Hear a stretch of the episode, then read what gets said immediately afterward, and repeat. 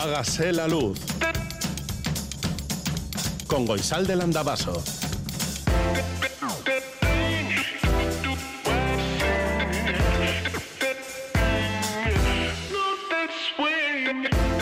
Kaixo egunon guztioi, ondo etorriak denak Radio Euskadiko Hágase la Luz Sayora. Desde ahora y hasta las 8 de la mañana queremos compartir contigo la mañana, el despertar o el acostar. Bueno, no sé desde dónde nos escuchas, tal vez desde la cama, la cocina, a lo mejor estás en el metro, en el tranvía o en el autobús, a lo mejor estás viajando en coche y estamos rompiendo tu silencio. Esperamos que la ruptura, la irrupción de tu silencio sea agradable, incluso placentero. 688-840-840 con el 0034 si escribes desde Iparralde, este es el WhatsApp de Radio Euskadi, el 901 440404 es el teléfono de la audiencia y hágase la luz arroba eitv.eus es nuestro email. Nota de voz número 26. 2107. Gritos mezclados como si de una rave se tratara. Bueno, o de una canción experimental. He puesto en silencio la televisión para escuchar coherentemente. Apenas he pillado alguna palabra. Mierda, tablón y abejas. Esto es surrealista, no entiendo nada. Un golpe fuerte. Algo han tirado por la ventana. He quitado el silencio de la televisión. Joder, ¿será otra televisión la que han tirado? He pensado. Pero ¿cuántas televisiones se pueden tener en una casa? Y me he levantado a ver qué habían tirado. No era la televisión.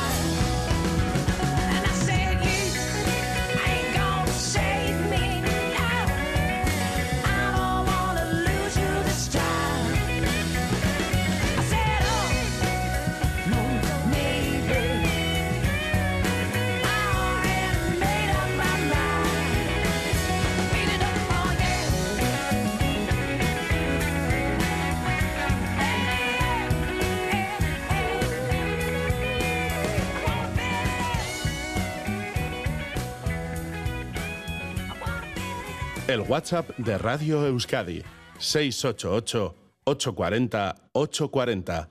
Luz, luz, luz, hágase la luz. ¿Qué somos?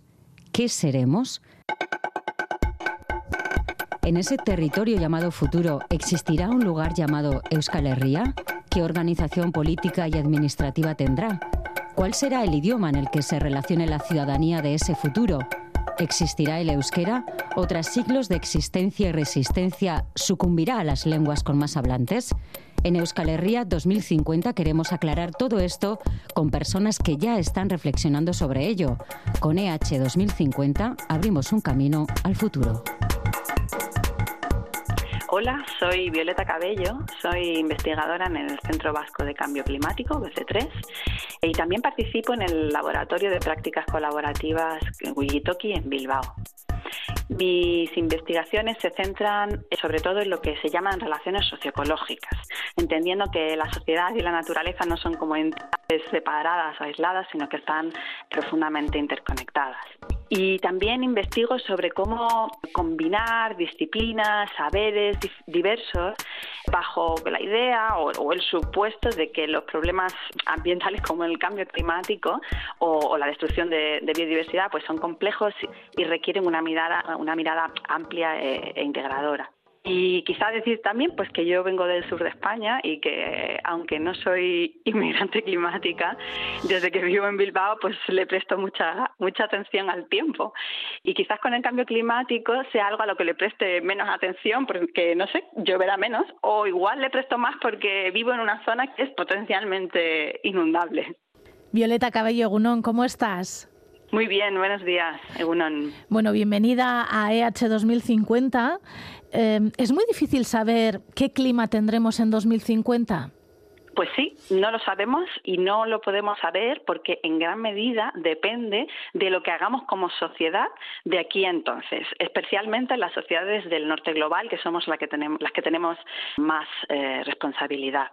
La idea de emergencia climática, esto que ahora se ha extendido mucho, ¿no? que es como que eh, si no hacemos cambios muy profundos en la forma en la que vivimos, consumimos, producimos, pues el clima va a cambiar de forma muy drástica en unas pocas décadas, pues yo creo que esta idea es la que está siendo en gran medida responsable de esta sensación, este malestar compartido de que el futuro pues va a ser oscuro, peor eh, o, o distópico, ¿no? Y bueno, a mí hoy me gustaría sembrar eh, otra idea y es que ese futuro eh, es incierto, es verdad, pero no tiene por qué ser necesariamente peor. No está escrito, como se ha dicho en otros eh, capítulos de este, de este programa, y que estamos en el momento de tomar las riendas de este futuro y de contribuir todos y todas para que las trayectorias que siga el clima, la economía y la sociedad, pues sean las que deseamos colectivamente.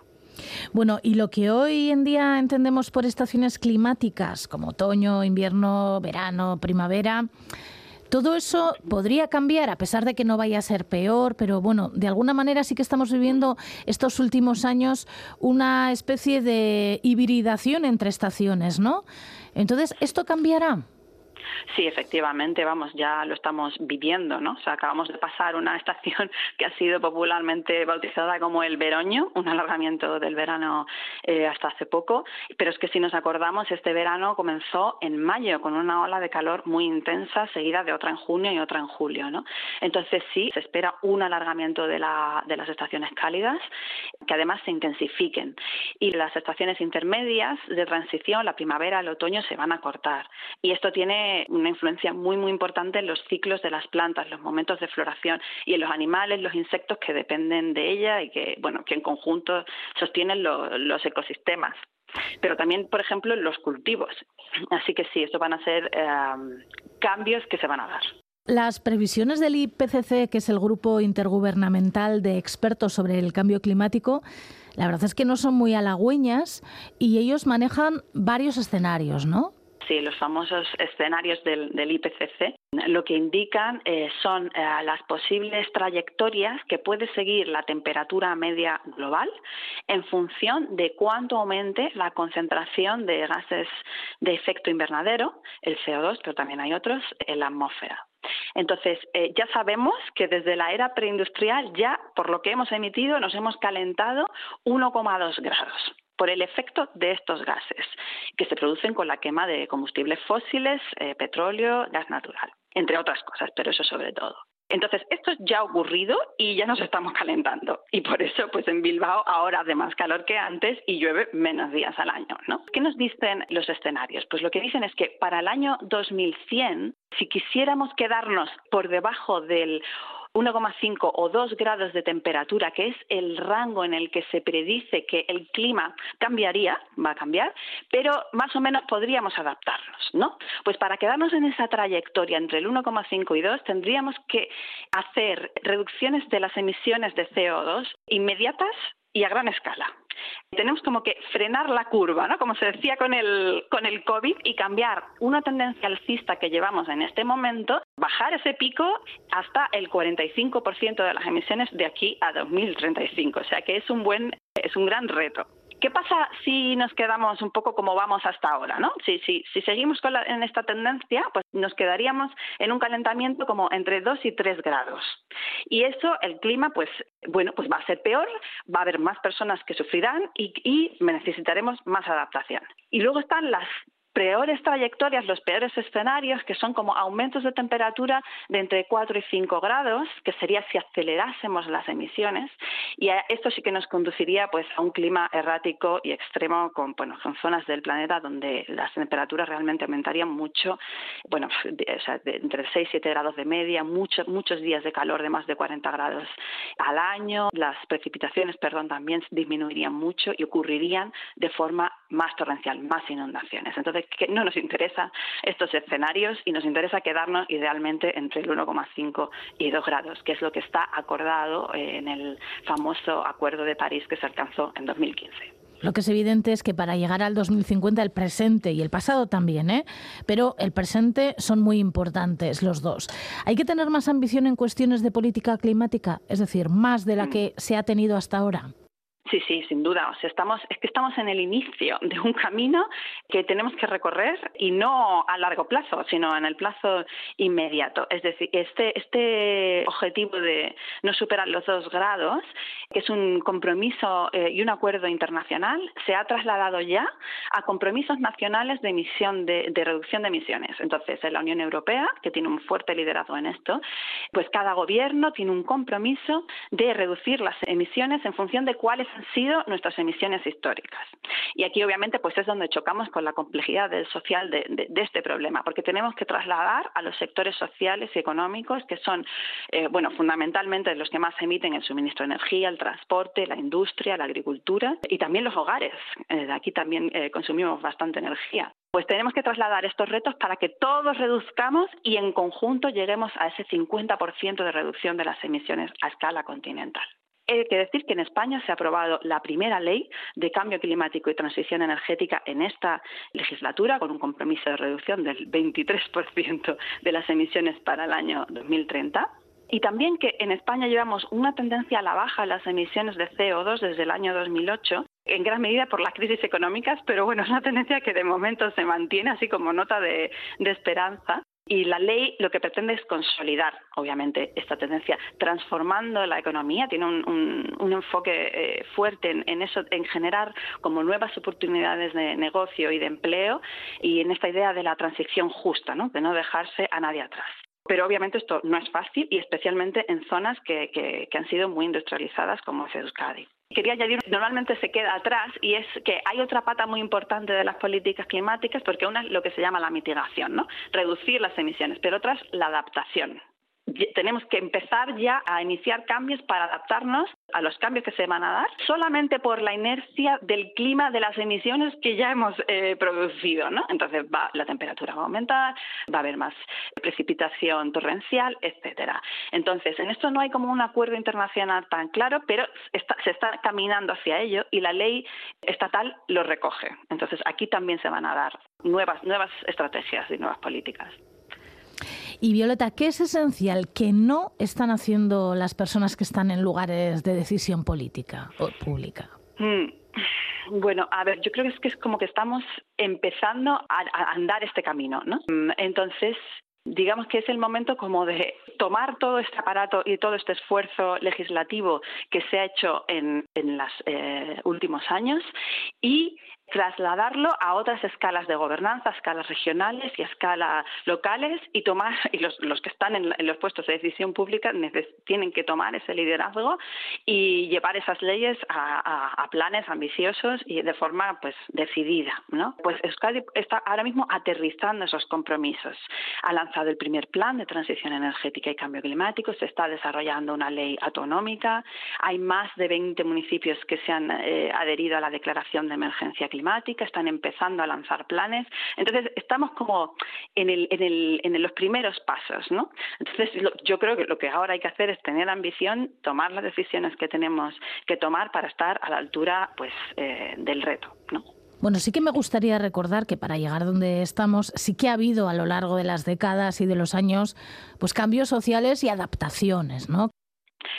Eh, Sí, bueno, a ver, no, no, claro que no es así, pero eh, hay una cosa muy importante que es que para llegar a donde estamos, es decir, para llegar al, al, al momento climático en el que estamos y al reto que estamos afrontando, lo que hemos construido es una sociedad que está fuertemente eh, basada en, el uso de combustibles fósiles. ¿no? Y hay un mensaje que yo creo que sí que tiene que quedar claro y es que no es que nosotros usemos eh, petróleo ¿no? para nuestro coche y ya, es que nuestra sociedad depende completamente de ese uso. Es decir, no podemos mantener la misma forma de vivir, de consumir y de producir usando menos combustibles fósiles. No podemos, es como si estuviera nuestro ADN. Entonces, lo que necesitamos ahora es inventarnos nuevas formas de organización social y económica para cambiar ese ADN al uso de otras fuentes de energía. Y estamos en ese camino. ¿eh?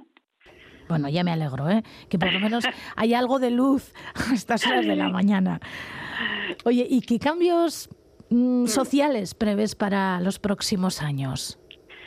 Sí, pues yo creo que se van a dar muchos cambios eh, y además como en, muchos ámbitos. ¿eh? En España y en Euskal Herria en, en, las próximas décadas vamos a ver seguro, bueno, cómo se renuevan edificios y viviendas para que sean más eficientes y necesitemos menos energía para calentar y enfriar nuestras casas.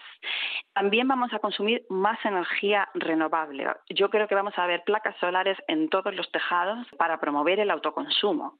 También se van a seguir expandiendo las energías renovables, las solares y las eólicas por todo el territorio, porque necesitamos producir más energía renovable para todas las actividades y todos los sectores.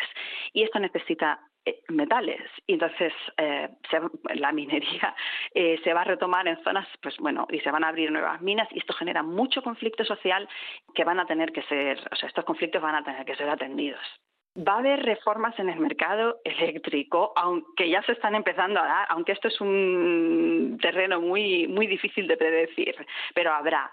Eh, veremos más vehículos eléctricos, quizás nuevos combustibles como el hidrógeno verde, el, biogás, sobre todo para apoyar a aquellos sectores que no tienen, uh, que no pueden como electrificarse. Eh, más cosas, eh, mejorar, por supuesto, las redes y el uso del transporte público y una apuesta, espero, decidida por el ferrocarril, que es el medio de transporte más sostenible. Y aquí nos queda una importante batalla para que pues el AVE, que se va a expandir inevitablemente, no arrase con, con las otras infraestructuras eh, más regionales. Eh, hay que esto se habló en un programa ya y creo que es muy interesante, ¿no? Reducir, o sea, como que poco a poco esta idea de que cada uno tenemos nuestro coche privado aparcado en la, puesta, en la puerta de nuestra casa va a ir cambiando y creo que vamos a ir avanzando hacia organizaciones colectivas a escalas intermedias en el uso de las infraestructuras. Eh, Ander habló de las eh, comunidades de movilidad, pero hay algo que ya está ocurriendo, que son las comunidades energéticas, que es gente que se asocia a escala de edificio, barrio, incluso, incluso algún pueblo allá, para producir su propia energía. Y también esas escalas intermedias son las de producción y consumo de alimentos de proximidad, que esto es algo que existe, pero con casi ningún apoyo público. Entonces, eh, nos va a tocar implicarnos más y dedicar tiempo a compartir las infraestructuras para reducir emisiones. Y también espero que nos tocará eh, participar más en asambleas ciudadanas, como también se explicó en, otro programa, como explicó Arancha Menderat, como ya fue la pionera asamblea del clima española que ocurrió el año pasado. Bueno, todo esto como a nivel de mitigación, de reducir emisiones, pero me gustaría también hacer algunas eh, propuestas, algunas ideas de adaptación que, que para que no se quede atrás para adaptarnos ¿no? a, un clima cambiante, creo que vamos a ver ciudades más verdes para reducir el impacto de las olas de calor, con más tierra y menos cemento para que se puedan filtrar eh, las lluvias. Mm, también vamos a ver una nueva relación con las masas de agua, con las, en las playas y, los ríos, ¿no? Bueno, el nivel del mar subirá, eh, no va a ser como dramático de aquí a, 2050, pero va a subir y también va a haber eh, más eh, temporales. Entonces, esto pues va a afectar a las dimensiones de las playas, a los usos que se pueden hacer de ellas, a los comercios que allí se instalan. Y también va a haber otra relación con las eh, avenidas, con, las inundaciones, que se van a, ser más frecuentes e intensas. Y esto pues ya está abriendo un espacio de innovación sobre cómo relacionarnos con los ríos en las zonas inundables, como desde una lógica más como de convivencia con, los ríos.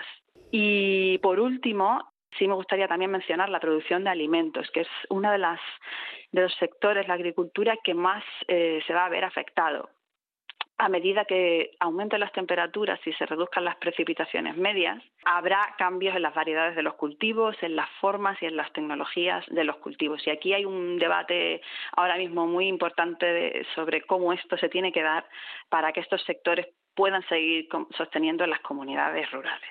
Y bueno, me podría extender más, pero como ves es que parece solo una cosa, pero vamos a tener que cambiar muchas para, para conseguir avanzar en estas, en estas trayectorias.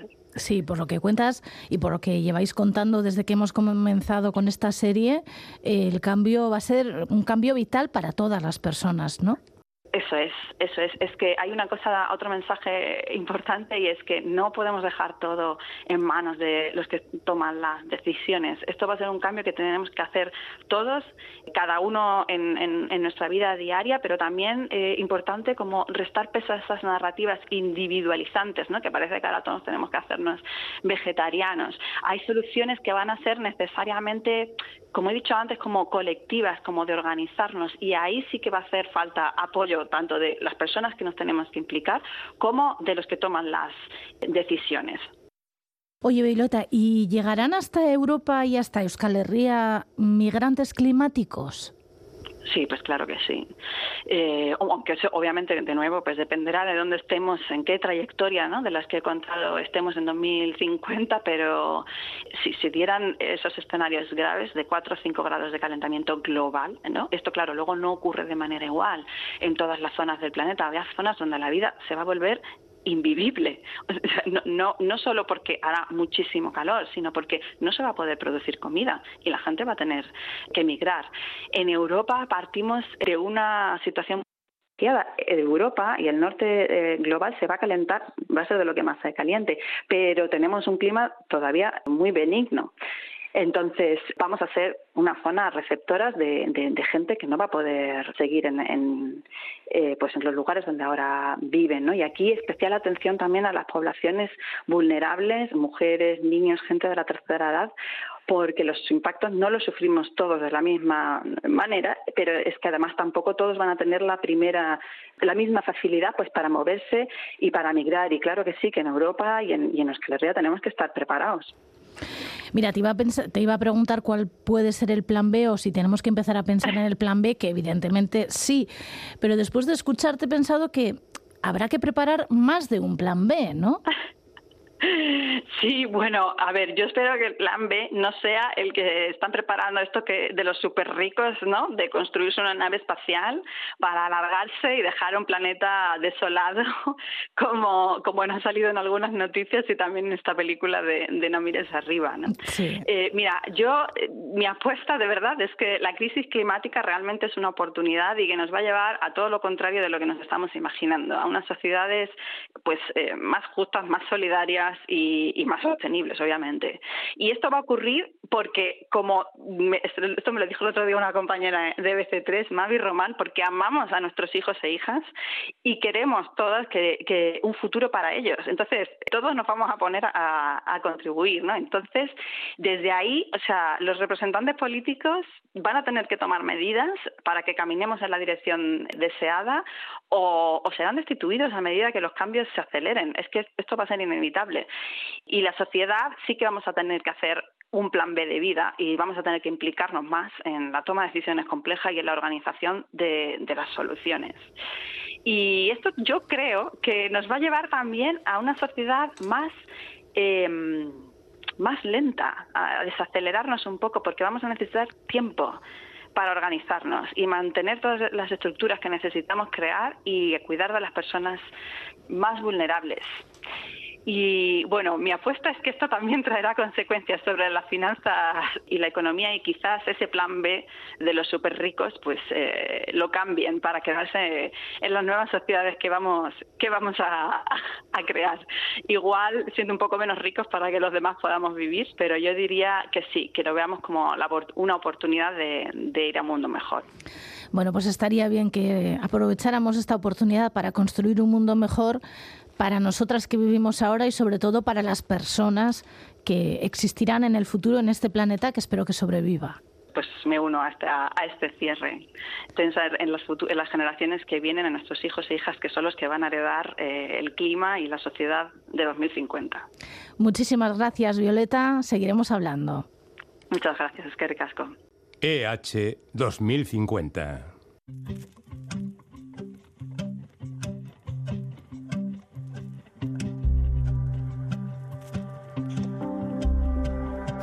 Recuerdos no encuentran coherencia temporal. Ordeno mis palabras poco antes de empezar. Vengo dispuesta a decir la verdad. Me cuesta poco perdonarme, pero lo suelo evitar. Mi primer beso no me acuerdo, pero sigo recordando su número de teléfono. Es más sencillo vivir sin recuerdos. El trauma es lo poco o lo único que me agradezco.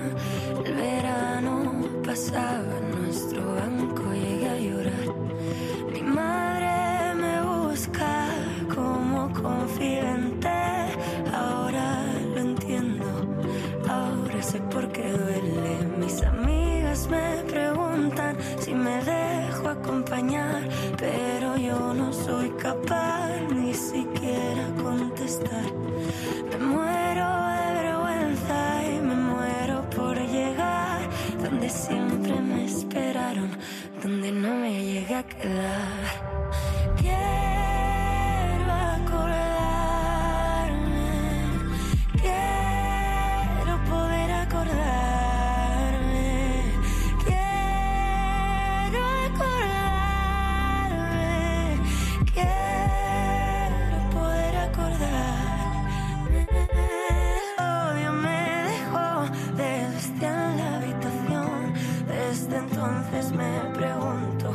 Pesa más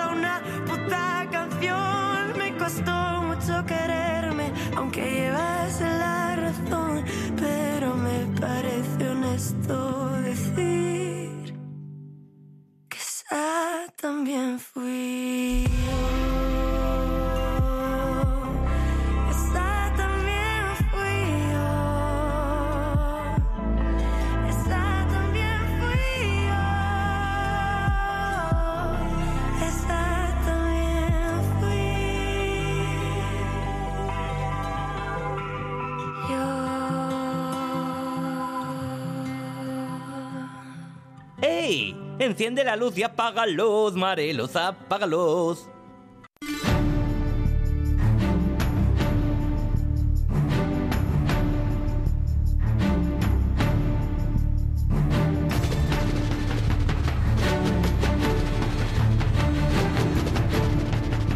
Desde que el Reino Unido salió de la Unión Europea por el Brexit, están pasando muchas cosas que hacen que todo sea, bueno, más complicado.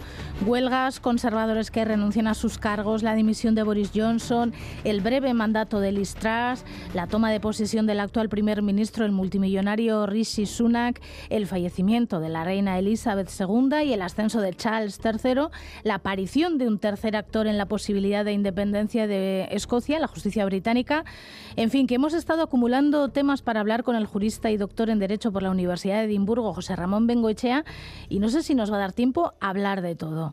José Ramón Bengoechea, Caixo Egunon. Egunon goizalde, tan chule guztiak. Bueno, vamos a empezar por Escocia, por ejemplo, ¿no? Sí, bueno, efectivamente el Tribunal Supremo del Reino Unido fue consultado por el gobierno escocés sobre la necesidad o no necesidad de contar con un mandato expreso, con una transferencia expresa de la competencia para convocar referéndums. Y bueno, como era en cierto modo de esperar en la interpretación del, del, Estatuto de Autonomía de Escocia, ¿no? el Scotland Act, el Tribunal Supremo dijo que efectivamente la convocatoria de referéndums era una competencia reservada al gobierno de todo el Reino Unido y por lo tanto sería necesario que se produjera una delegación de esta competencia por parte del Parlamento británico al Parlamento escocés para poder convocar el referéndum.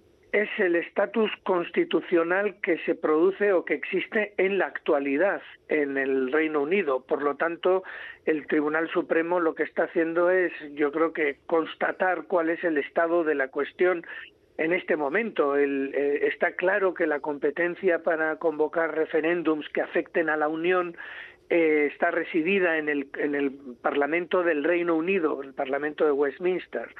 Eh, para que la pueda ejercer el Parlamento escocés es necesario que se produzca exactamente lo mismo que llevó al referéndum de 2014, que fue el traspaso específico ad hoc de la competencia para ejercerla en ese acto concreto de la convocatoria de un referéndum que se produjo en 2012, previamente al referéndum de 2014.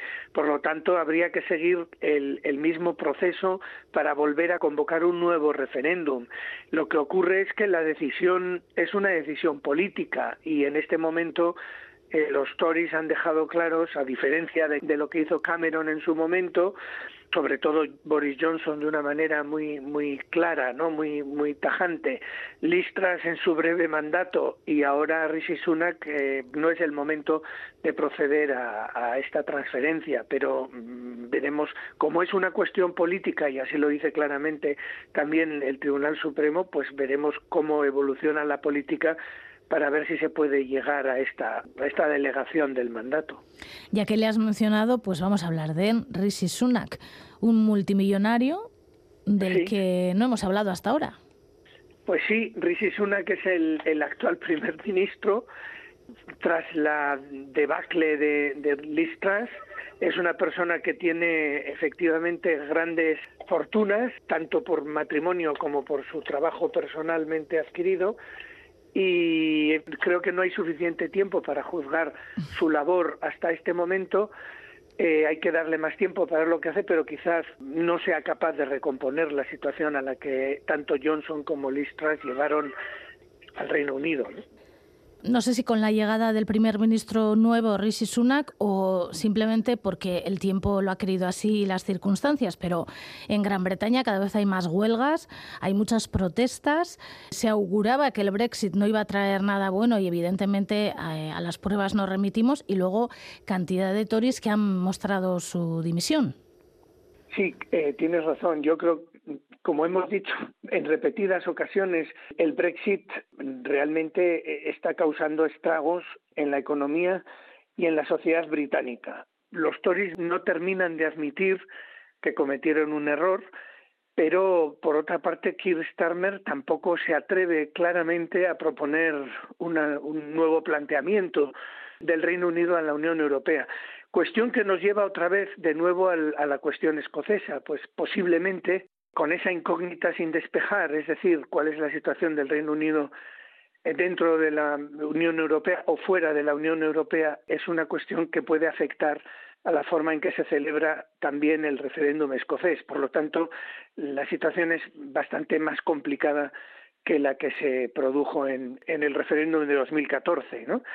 Pero bueno, efectivamente, además de los efectos políticos y económicos del Brexit, se están produciendo una serie de huelgas en distintos sectores económicos del país y estos, además de estar relacionados con el Brexit, lo están también con la situación económica en general por la que atraviesa gran parte de Europa, crisis energética, problemas con la inflación, eh, la guerra de Ucrania y, todos sus efectos secundarios. Y esto efectivamente está generando una situación muy compleja en todos los países europeos, pero en el Reino Unido se viene eh, acelerada y acentuada por elementos que sí que están relacionados directamente con el Brexit, relacionados con la escasez de personas capacitadas para ciertos puestos y con una sensación general de, malestar y de desconfianza económica. ¿Y esto puede llegar o llevar a adelantar las elecciones? Yo creo que mm, no van a adelantar las elecciones. Intentarán culminar el mandato. Posiblemente intentarán algún tipo de acuerdo con la Unión Europea similar, dicen algunos, al acuerdo que tiene Suiza, un acuerdo de libre comercio extendido a algunas otras áreas, y posiblemente esto pues pueda facilitar algunos movimientos, por otra parte mejorando o arreglando algunos aspectos relacionados con el protocolo de Irlanda del Norte que, que está generando tantas dificultades, aunque esto es difícil que vaya a arreglar los problemas de fondo. Seguramente estarán esperando a, ver si, pueden controlar algo más la inflación, los precios relacionados sobre todo con la energía, ver cómo se desarrolla el invierno, qué crudeza trae, porque esto puede tener efectos importantes también sobre las facturas y ver si con eso pues se alivia un poco la situación general del Reino Unido económicamente hablando. Políticamente hablando, parece ser que los Tories tienen bastante asumido que tienen una situación muy complicada y que va a ser difícil volver a los resultados que había conseguido Cameron y, por supuesto, mucho menos los que consiguió Johnson con esas aplastantes mayorías absolutas, ¿no? Por lo tanto, e, es muy posible que este sea el momento para los laboristas y que Starmer, que es su líder, pues está manteniendo un perfil bajo, sin pronunciarse de una forma fuerte sobre temas importantes como el Brexit, dejándolos estar, sabiendo que son temas que dividen bastante a la opinión pública. Por lo tanto, no creo que están con una estrategia muy muy calculada de, de intentar no romper ningún plato, ¿no? Ya. He leído que con la llegada de Rishi Sunak han comenzado a, construirse algunos puentes con la Unión Europea y que están, son unas conversaciones que se deben de estar llevando bastante no en secreto, porque evidentemente si no, no lo sabríamos, pero bueno, que son bastante discretas. Sí, eso parece. Eh, Rishi Sunak, de los primeros ministros últimos, ha sido el que más claro tenía su posición favorable al Brexit. Es decir, en ese sentido no tiene que dar demasiadas muestras de ser pro-Brexit, porque desde el principio eh, se había pronunciado a favor del Brexit eh, antes de, la campaña, ¿no? Sabemos todos que Boris Johnson estuvo dubitativo, eh, al final se pronunció por el Brexit, que Theresa May había votado a favor de la permanencia y que también Liz Truss había sido favorable a la permanencia pero luego se convirtió en una férrima brexitera, ¿no? Entonces, Rishi Sunak en este sentido es el que tiene un credencial, si me permitís la expresión, más limpio en ese sentido brexitero pero también es una persona que tiene gran sensibilidad económica y, también cuando fue ministro plenipotenciario de la economía bajo, bajo Johnson. Eh, se dio cuenta y se dará cuenta evidentemente de cuáles son los efectos negativos y devastadores de- del Brexit, ¿no? Y por lo tanto seguramente querrá recomponer esta situación. Lo que pasa es que en el partido Tory los conservadores tienen sectores que son acérrimos brexiteros y cualquier mención del tema Europa para ellos levanta enormes heridas y enseguida se, se ponen en un plan muy ofensivo, ¿no? En ese sentido lo tiene muy difícil porque si quiere recomponer la relación con la Unión Europea quizá pudiera empezar con el protocolo de Irlanda del Norte para, para luego dar algunos pasos pero como bien has dicho, pues seguramente de una forma sigilosa y no excesivamente abierta y pública para no pisar los callos de todos los, los, los más euroescépticos o que tienen que tienen los Tories, ¿no? Parece mentira que Gran Bretaña haya llegado a este, a este punto, ¿no?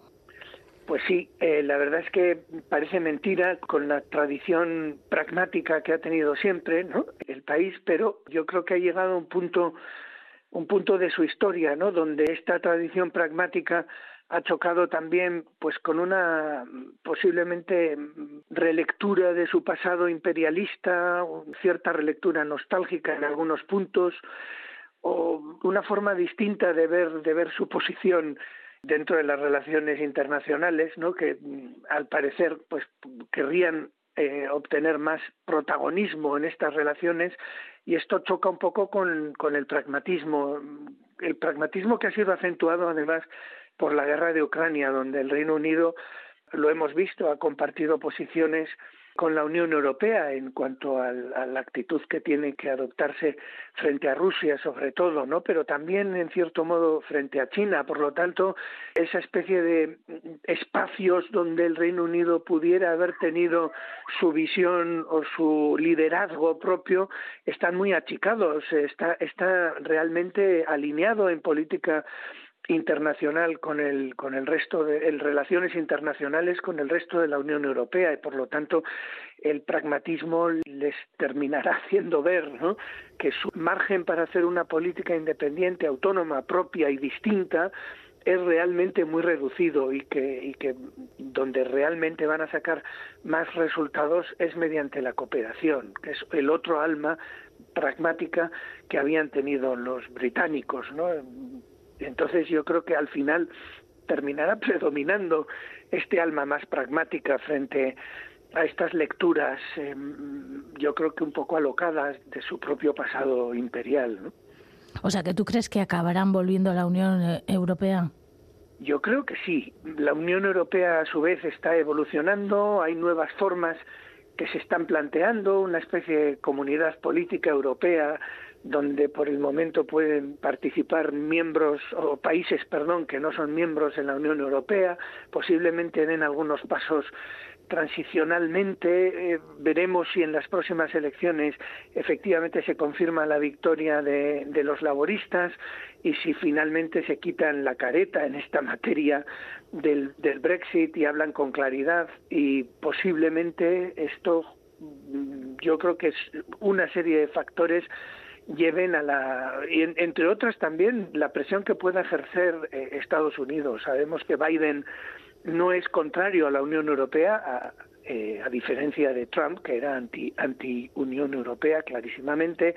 Biden, eh, con sus orígenes irlandeses, eh, está muy preocupado por que funcione de una forma eficaz el, el, protocolo con Irlanda del Norte y también ejerce presión para que para que haya mejores relaciones entre la Unión Europea y el Reino Unido. Y por lo tanto toda esta serie de factores puede llevar a la constelación donde efectivamente el, el, Reino Unido vuelva a la Unión Europea, quizá mediante un proceso de acuerdos comerciales inicialmente y después para una vuelta completa. Es, es, es, una mezcla de lo que yo deseo con lo que realmente pudiera ocurrir si se produjera una serie de circunstancias. Desde luego las alternativas no están demostrando ningún, ninguna virtud. Pues José Bengoechea, doctor en Derecho por la Universidad de Edimburgo y jurista, te agradecemos mucho que hayas estado esta mañana también con nosotras y hablaremos otro día porque yo creo que Reino Unido seguirá dando que hablar y Europa también. Pues eh, gracias a vosotros, es que ricasco, Tondo y San. Hágase la luz. Ya sabemos quiénes son los ocho finalistas del Campeonato de Berchos de Euskal Herria. Mayalen Lujambio, la actual campeona, y los clasificados de estas últimas semanas te lo hemos estado contando, son Alaya Martín con 1.404,50 puntos, Aitor Mendiluce con 1.387,50 puntos, Sustray Colina con 1.378 puntos, Beñat Gastelumendi con 1.373 puntos, Amecha Arzayus con 1.350 puntos, Nerea Ibarzabal con 1.344,50 puntos y Joanes Illarregui con 1.330 32 puntos. Todos los berchos están en berchoa.eus y también te puedes encontrar con la información correspondiente a la final del de berchos del próximo 18 de diciembre. Bueno, las entradas ya están agotadas.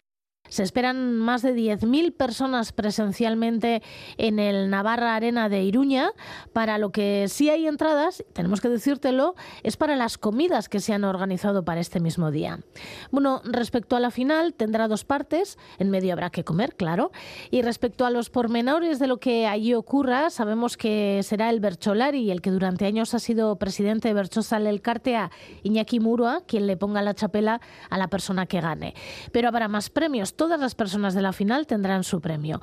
La Bercholari de Asparne Irán Suidoate será quien entregue el premio a la persona que se clasifique en segundo lugar la miembro de Euskalza India y una de las personas que más se ha implicado en la euskaldunización de las personas adultas en Navarra, Sagrario Alemán, entregará los premios a los números 3 y 6 y junto a las que hemos mencionado también entregarán premios la actriz Edurne Azcárate y el improvisador sardo Paulu Ceda. Habrá premios de muchas clases, esculturas y pinturas sobre todo de Miquel Erchundi, de Xavier Laca, José Luis Zumeta o Dora Salazar, por mencionar algunos. ¿eh? La final comenzará a las 11 11 de la mañana y tras el parón para comer se retomará a las 5 de la tarde. Por supuesto, EITV lo emitirá en directo desde soportes diferentes. Y respecto a los ejercicios que tendrán que improvisar, bueno, pues lo tendrán que hacer en pareja y en solitario. Y como colofón estará el Buruz Burukoa, es decir, la final entre las dos personas que lleguen por puntos hasta, hasta el final. Y ahí se jugará la chapela. Hasta aquí el Hágase de la Luz de hoy. Volverá la semana que viene a eso de las 7 y 5 de la mañana más o menos. A partir de las 8 de la mañana la información continúa en Radio Euskadi con Lier Puente. Bazterretik ibili eta zaindu maite duzun hori. Agur!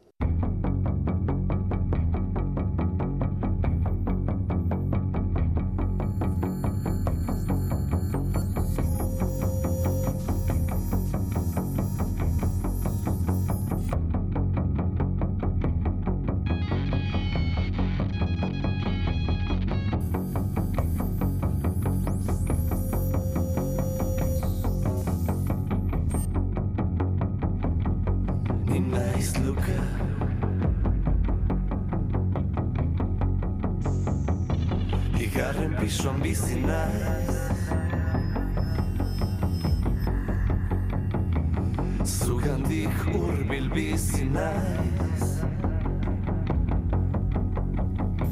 Uste dut ikusi nauzula